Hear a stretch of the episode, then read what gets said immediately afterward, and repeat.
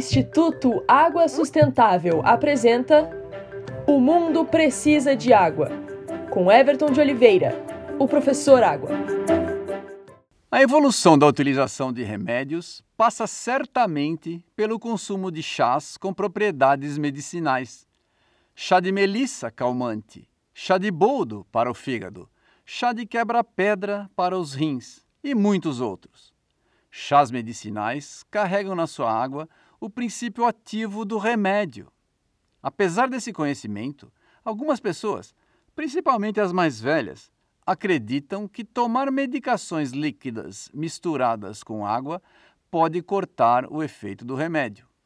Assim como no chá, a quantidade do princípio ativo é o que importa, não a quantidade de água.